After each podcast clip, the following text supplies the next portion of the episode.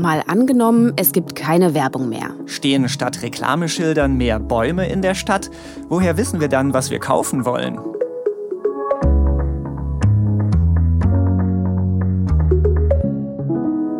Hallo, mein Name ist Vera Wolfskämpf. Und ich bin Markus Sambale. Wir arbeiten im Team des ARD Hauptstadtstudios in Berlin und wir spielen hier im Podcast immer ein Zukunftsszenario durch. Diesmal stellen wir uns vor, dass Werbung, die uns ja an so vielen Orten begegnet, abgeschafft ist. Die Tagesschau in der Zukunft, die könnte sich dann vielleicht so anhören. In Frankfurt am Main sind heute die letzten Werbeplakate Deutschlands abmontiert worden, unter lauten Protest ehemaliger Plakatierer. Wie in anderen Städten werden dort neue Bäume gepflanzt. Klimaschutzverbände loben die Stromersparnis durch weniger Leuchtreklame. Der Einzelhandel befürchtet jedoch sinkende Einnahmen. Lokale Geschäfte und Firmen könnten weniger auf sich aufmerksam machen. Und in etwa so wie in dieser Tagesschau-Meldung gerade stellt sich auch eine Initiative das Ganze für Berlin vor. Also eine Stadt ohne Werbung auf öffentlichen Plätzen. Die Idee dazu kommt von Fadi El Ghazi. Wenn er sich unser Szenario vorstellt, also eine Welt ohne Werbung, dann findet er, würde das eine Stadt lebenswerter machen. Der öffentliche Raum wird wieder sozialer Raum, gesellschaftlicher Raum. Es ist letztlich unser Wohnzimmer, das Wohnzimmer der Gesellschaft und nicht eine Projektionsfläche der Werbeunternehmen. Vor ein paar Jahren, da hat Fadi El Ghazi, der ist übrigens Rechtsanwalt, der hat die Initiative Berlin werbefrei gegründet. Und die wollen ja ein Volksbegehren starten. Genau.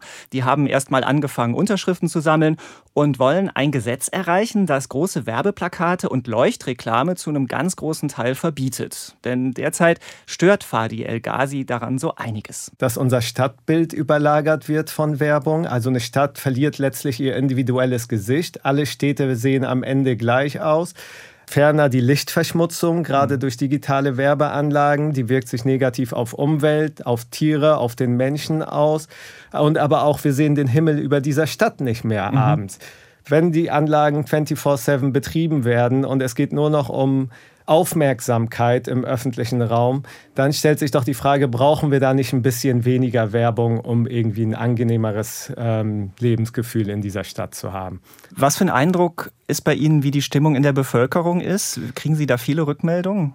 Zur Zeit, als wir die Unterschriften gesammelt haben, haben wir sehr viele positive Rückmeldungen bekommen, aber auch negative. Menschen denken, es sieht danach so aus wie in der DDR als hätte es in der DDR keine Werbung gegeben. Das ist schlichtweg falsch. Mhm. Aber die meisten sind eher aufgeschlossen und sagen, ja, sehr gut. Wenn ich Kinder habe, mit denen durch den öffentlichen Raum laufe, kann ich nicht entscheiden, was Kinder da sehen. Alkoholwerbung, Tabakwerbung, problematische Werbung im Hinblick auf Diskriminierung oder Herabwürdigung. Da haben viele Eltern sehr wohlwollend gesagt, ja, wir brauchen weniger Werbung, haben das massiv unterstützt. Viele Menschen haben auch Unterschriftenlisten mitgenommen, bei ihren Bekannten, Verwandten Unterschriften gesammelt. Und ich meine, wenn die Menschen sich mit den Sachargumenten befassen, was diese Digitalisierung der Werbeanlagen an Energie verbraucht. Zum Beispiel eine digitale Werbeanlage im Citylight-Poster-Format, das sind zwei Quadratmeter Werbefläche, wie wir sie an den Bushaltestellen haben, verbraucht so viel Strom wie zehn Single-Haushalte. Das sind 15.000 Kilowattstunden pro wow. Jahr. Mhm. Also wenn wir darüber reden, wie wir den Klimawandel aufhalten können, dann ist das ein Punkt, wo ich sage, ja, hier können wir ohne Verzicht massiv Ressourcen einsparen und wir gewinnen sogar an Lebensqualität. Okay, also zumindest seiner Vorstellung nach hätte unser Szenario viele Vorteile. Einmal für ein schöneres Stadtbild, aber eben auch für den Klimaschutz. Mhm. Dass es dann weniger Lichtverschmutzung, weniger Stromverbrauch zum Beispiel gibt. Aber es geht ja nicht darum, Werbung komplett zu verbieten. Nee, also Online-Werbung, Reklameblätter, Radio und Fernsehen, äh, das kann bleiben. Mhm. Aber es geht um ein Verbot von Außenwerbung, also Werbung im öffentlichen Raum, wie er das nennt. Mhm. Andererseits, die Städte verdienen ja doch auch Geld mit diesem Verkauf von den Werbeflächen mit der Vermietung. Wir haben das für Berlin mal grob ausgerechnet.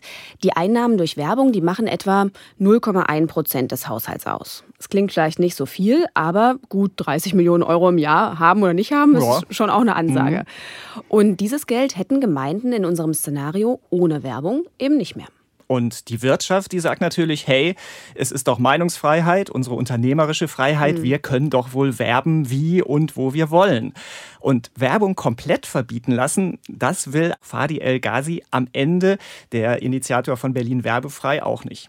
nicht jegliche Werbung verschwindet, sondern es bleibt die Werbung an den Litfaßsäulen, natürlich Werbung an Point of Sale, an den Geschäften und an den Haltestellen und es bleiben besondere Kulturflächen erhalten. Aber die Plakatgröße an diesen Flächen, die ich genannt habe, wird begrenzt auf DIN A0. Das heißt, wir haben viel mehr Vielfalt auf einer Werbeanlage, anstatt wie jetzt, dass wir eine Litfaßsäule für eine Werbung haben, mhm. können da zehn Plakate zum Beispiel untergebracht werden. Und man wird nicht von der Werbung erschlagen, sondern wenn man keine Lust hat, als Bürger sich die Werbung anzugucken, kann man sie auch einfach ignorieren. Die Initiative Berlin Werbefrei, die hofft übrigens, dass die Menschen in Berlin in drei Jahren darüber abstimmen können. Ein paar Vorbilder gibt es ja auch, die wir uns vielleicht mal angucken können. Also Sao Paulo in Brasilien hat zum Beispiel schon 2006 Außenwerbung verboten. Und da sind dann wohl auch innerhalb kurzer Zeit tausende Plakatwände verschwunden, auch die Werbeschilder an den Geschäften.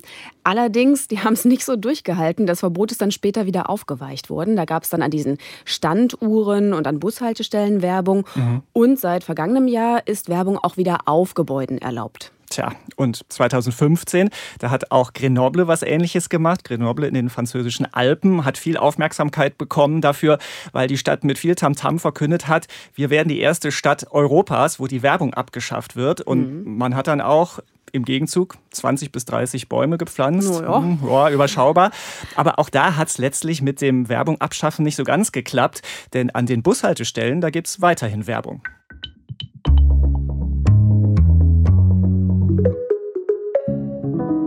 Jetzt haben wir darüber gesprochen, dass allein die Außenwerbung abgeschafft ist. Das ist ja eigentlich nur ein Teil unseres Szenarios, vielleicht so ein bisschen der realistischere, weil da gibt es auch Forderungen und Vorbilder. Aber es gibt ja noch viel mehr Werbung. Wenn ich allein an die ganzen Werbeprospekte denke. Oh ja. Da hat das Umweltbundesamt übrigens ausgerechnet, dass in jedem Briefkasten mehr als 30 Kilo von Uff. diesen Papierprospekten pro Jahr landen. Und auch das belastet ja die Umwelt. Papier herzustellen, da gibt es einen gewaltigen Wasser- und Stromverbrauch und es entsteht eine Menge CO2.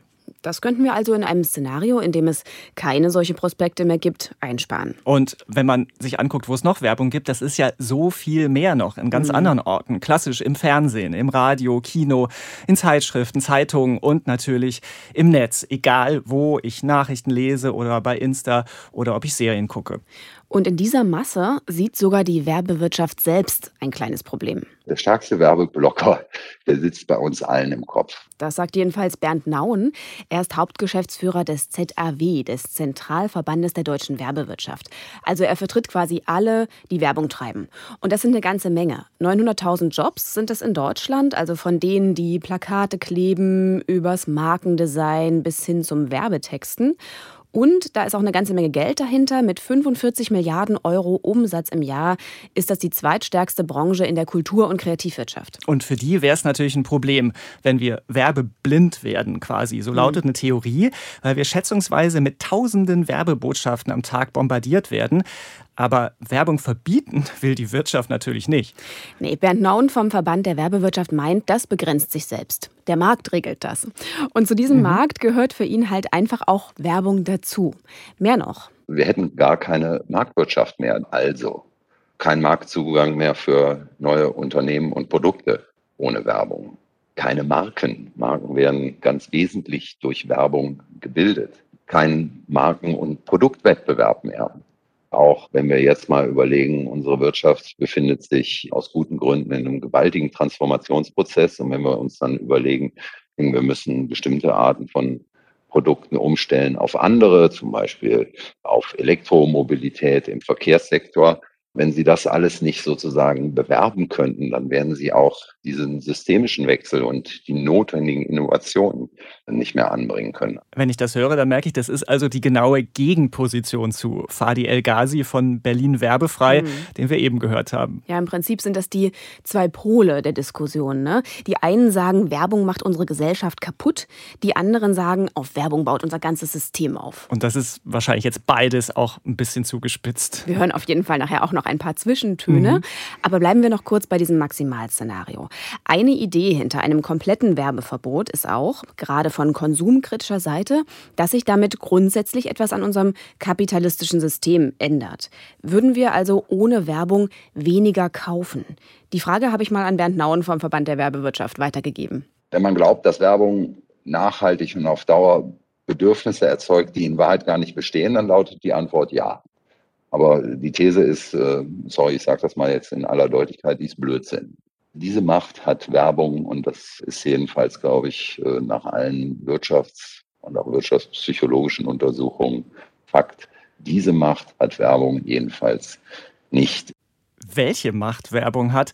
Äh, die Frage spielt ja auch eine Rolle bei Werbung für Sachen, die nicht gerade gut sind für unsere Gesundheit. Wenn es um Zigaretten geht, da ist ja schon vieles eingeschränkt. Jetzt ist ein Werbeverbot für Tabak und E-Zigaretten beschlossen. Und bei Alkohol darf sich die Werbung nicht an Jugendliche richten. Und es gibt ja sogar Forderungen, dass für Junkfood und ungesunde Lebensmittel nicht so geworben wird. Ja, wie sinnvoll das ist, das ist wissenschaftlich nicht eindeutig geklärt. Also einmal gibt es Studien, die einen Zusammenhang herstellen, wenn Jugendliche viel Alkohol oder Tabakwerbung wahrnehmen, dass sie dann auch eher trinken und rauchen. Aber es gibt auch Studien, die das in Frage stellen. Und je nachdem, ob man dann zur Werbewirtschaft gehört oder daran arbeitet, Sucht vorzubeugen, wird es dann entsprechend interpretiert. Ob wir ohne Werbung also gesünder leben würden, das lässt sich nicht so klar vorhersagen.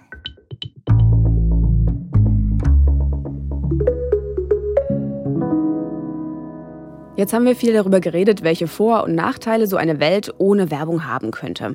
Aber was ich mich von Anfang an bei der Recherche gefragt habe, wie entscheide ich dann, was ich kaufe? Also Werbung hat ja da schon einen Einfluss. Wenn man nicht weiß, wie man sich entscheiden soll, dann hätte man ja ein sehr komplexes Problem. Und damit kennt sich Monika Imschloss aus. Sie ist nämlich Psychologin und Professorin für BWL an der Leuphana Universität Lüneburg. Und Vera, du hast ja mit ihr darüber gesprochen, wonach wir entscheiden, was wir kaufen, wenn es keine Werbung mehr gibt. Ja, sie hat mir erklärt, dass zu Marketing natürlich noch viel mehr dazu gehört. Also etwa der Preis, das Design eines Produkts, auch die Verpackung und natürlich die Qualität. Ohne Werbung, da müsste ich also selbst mich viel aktiver informieren, was das Richtige für mich ist. Ja, schon. Also da gibt es natürlich diese Vergleichsportale im Internet, dann gibt es Stiftung Warentest, auch Kundenrezensionen, wie andere es fanden. Und man richtet sich dann vielleicht mehr danach, was eine Freundin hat oder was der Kollege empfiehlt. Es könnte aber auch ganz neue Wege geben, meint jedenfalls Monika Imschloss, zum Beispiel mehr Pop-up-Stores, also mhm. diese Geschäfte oder Verkaufsstellen, die für kurze Zeit irgendwo aufgebaut werden, in denen sich dann neue Produkte oder bestimmte Marken präsentieren können, um so mehr Aufmerksamkeit zu bekommen. Aber trotzdem, spätestens, wenn ich dann vorm Regal stehe, da muss ich ja nach irgendwas Bestimmtem greifen. Wie funktioniert das dann? Genau, Monika Imschloss hat sich als Psychologin auch damit beschäftigt und dazu geforscht, wie Marketing über unsere Sinne, übers Hören, übers Fühlen, übers Sehen funktioniert. Insgesamt werden wir natürlich durch alles, was wir mit unseren Sinnen wahrnehmen, beeinflusst. Und da gibt es Studien aus äh, den 80er Jahren, die eben zeigen, dass wenn man französische Musik im Hintergrund spielt im Vergleich zu italienischer, dass dann mehr französischer Wein verkauft wird, zum Beispiel. Das heißt, diese sensorischen Wahrnehmungen am Point of Sale, also auf der Ladenfläche, wenn wir eine Kaufentscheidung treffen, die haben einen Einfluss darauf, wie wir uns entscheiden können. Wenn wir zum Beispiel noch keine feste Idee haben davon, welches Produkt oder welchen Wein in dem konkreten Beispiel wir kaufen möchten.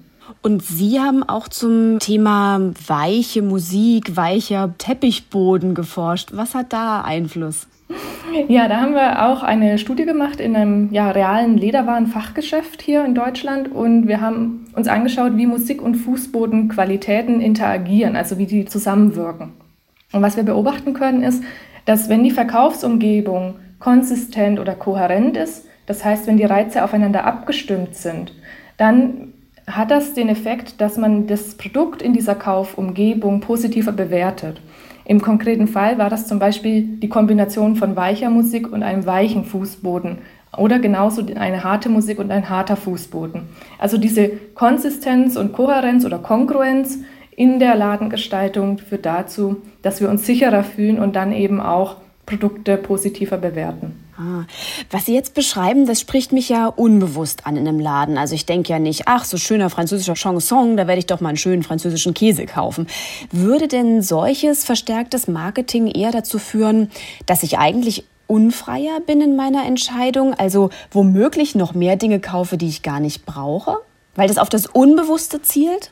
Mm, ich glaube, sie wirken subtiler dadurch. Das ist definitiv so.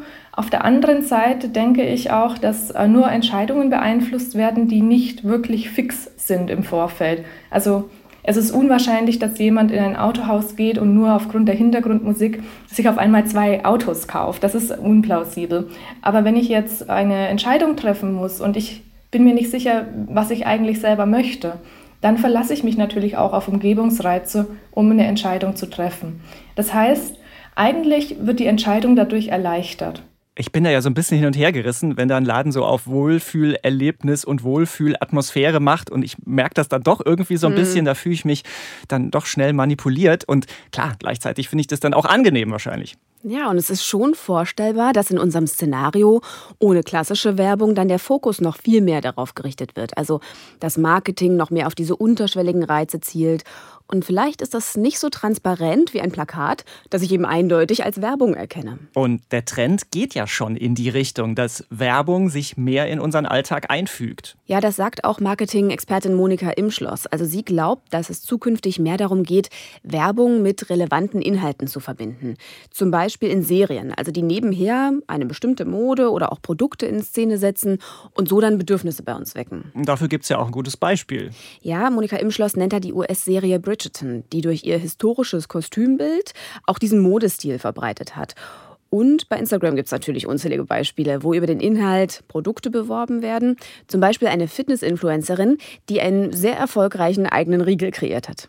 Wenn wir wieder an unser Szenario denken, es gäbe keine Werbung mehr, dann wäre ja schon interessant, was mit solchen Mischformen ist, wo das alles irgendwie ein bisschen verschwimmt. Ja, und deshalb hast du eben mit einer Influencerin gesprochen, mit Diana zur Löwen. Genau, die ist 26 Jahre alt, hat eine Million Abonnenten bei Instagram und sie sagt selbst, also mein Job würde ohne Werbung nicht wirklich funktionieren. Mhm. Was macht sie denn so in ihren Social-Kanälen? Anfangs waren das vor allem so Lifestyle-Geschichten, aber schon seit ein paar Jahren, da hat Diana auch viel politische Themen. Da geht es um Rechte von Minderheiten, Emanzipation, auch um Rassismus. Und sie bewirbt dabei auch Sachen. Ja, und das wechselt sich ab, aber es überschneidet sich auch immer mal. Und Diana hat zum Beispiel vor kurzem ein Posting gemacht, da ging es um die Rechte der queeren Community. Und sie hat gleichzeitig im Posting Kosmetik beworben. Mhm. Und Diana sagt auch, so politische und gesellschaftliche Inhalte, die könnte sie gar nicht machen, wenn sie nicht auch mit Werbung Geld verdienen würde. Es wäre schwierig, weil ich mittlerweile zum Beispiel ja auch Mitarbeiterinnen habe und die muss ich natürlich auch bezahlen. Und ich würde sagen, bei mir ist es schon so, dass auf jeden Fall die redaktionellen Inhalte überwiegen. Also ich mache schon viel mehr eigenständige Inhalte, die ich aufbereite, als dass ich jetzt Werbung auf meinem Kanal mache. Und da muss ich aber natürlich ja auch irgendwie ja die Recherche von meinen Mitarbeiterinnen bezahlen oder natürlich auch irgendwie Equipment, andere Dinge und das kostet natürlich Geld und da bin ich auch eben darauf angewiesen, dass ich Unternehmen habe, die zu mir und meinen Werten quasi passen, die aber trotzdem dann eben Werbung bei mir schalten wollen. Interessant, also ohne die Werbung keine Inhalte. Eigentlich ist es ja wie bei den klassischen Medien, wenn wir an die ganzen Zeitungen denken, die sich wirklich zu einem ganz großen Teil über Werbung finanzieren, ob es digital ist oder auf Papier. Mhm. Und deshalb gibt es eben das Argument, ohne Werbung, wie in unserem Gedankenspiel, könnte es auch weniger Medienvielfalt und so auch weniger Meinungsvielfalt geben. Mhm. Werbung ist also auch wichtig für die Demokratie, könnte man sagen. Mhm. Aber klar, welche Werbung man verbreitet und dass sie unterscheidbar ist von einem redaktionellen Inhalt, dafür trägt man ja dann auch eine gewisse Verantwortung. Deshalb ist das auch ein großes Thema für Diana zur Löwen, die Influencerin. Und sie hat das schon erlebt, wie das auch nach hinten losgehen kann. Da musste zum Beispiel schon mal ein Gericht klären, ob sie eine Anzeige richtig gekennzeichnet hat. Mhm. Und dann kommt noch die kritische Community dazu. Ja, allerdings. Und von dieser Community, da kommt natürlich Protest, wenn es um ein Produkt geht, das Diana bewirbt. Und mhm. wenn dann zum Beispiel die Herstellerfirma nur so tut, als wäre sie klimafreundlich oder weil sie sich zum Beispiel die Regenbogenflagge nur als Symbol umhängt. Gerade wenn es natürlich um Unternehmen und Werbung geht, muss man da sehr genau aufpassen, was ist jetzt irgendwie Greenwashing, Pinkwashing, da gibt's ja die verschiedensten Begriffe. Und ähm, ich habe das so oft, also ich hatte das heute Morgen auch wieder schon, dass ich mit meinem Management telefoniert habe und irgendwie was absagen musste, weil ich das eigentlich total cool fand, aber dieses ganze Projekt mit einem Unternehmen umsetzen wollen, was halt Tierversuche macht. Und dann passt es einfach nicht zu mir und meinen Werten. Und dann muss ich eben auch Projekte eben absagen, die vielleicht auf der einen Seite cool klingen und wo auch irgendwie Unternehmen sagen, ja, wir wollen einen Impact machen. Aber dann sage ich halt, ja, aber wenn ihr halt euch trotzdem noch eben dazu entscheidet, zum Beispiel Kosmetikprodukte an Tieren zu testen, dann bin ich halt raus. Also Diana achtet ganz bewusst darauf, was sie bewirbt und natürlich auch welches Bild sie damit verkörpert. Ist in diesem Social-Media-Bereich ja auch klar, das ist mit der eigenen Person einfach sehr stark verknüpft. Mhm. Was kann Werbung überhaupt gesellschaftlich bewirken? Lass uns doch mal darüber kurz sprechen, Vera. Ja, Bernd Nauen, der von der Werbewirtschaft vorhin, der hat ja auch gesagt, dass zum Beispiel Werbung beschleunigen kann, dass mehr Leute für den Klimaschutz auf Elektroautos umsteigen. Und dass es Innovationen ohne Werbung schwerer hätten. Aber Werbung transportiert natürlich auch Stereotype und bestimmte Bilder von unserer Gesellschaft. Das kann in die eine und auch in die andere Richtung funktionieren. Es gibt ja die Kritik, dass Werbung oft sexistisch und diskriminierend ist, dass mit leicht bekleideten Frauen geworben wird, um irgendein Produkt anzupreisen. Oder auch die alte Fernsehwerbung, wenn man die sieht, so aus den 1960ern in Westdeutschland, mhm. da war die Frau natürlich auch in der Werbung, reduziert auf Haushalt und Kinder. Ja, da will Werbung dann an Vertrautes anknüpfen, um was zu verkaufen. Genauso gibt es natürlich auch Beispiele, wo sich eine Firma als progressiv in Szene setzen will, damit natürlich auch was verkauft, aber vielleicht dabei Veränderungen anstößt. Vor zwei Jahren, da gab es zum Beispiel eine Werbekampagne der Deutschen Bahn. Die haben mit vielen People of Color als Reisenden geworben. Und das war manchen konservativen Politikern dann schon zu viel. Oder zum Beispiel gibt es jetzt auch eine Marke, die fürs Waschen mit niedrigen Temperaturen wirbt, weil das eben besser ist fürs Klima, aber natürlich auch das richtige Waschmittel dafür hat. Natürlich. Werbung ist ja immer ein Mittel zum Zweck. Und in unserem Szenario gäbe es vielleicht weniger Diskriminierung durch Werbung, aber auch die möglichen positiven Einflüsse auf unsere Gesellschaft würden wegfallen.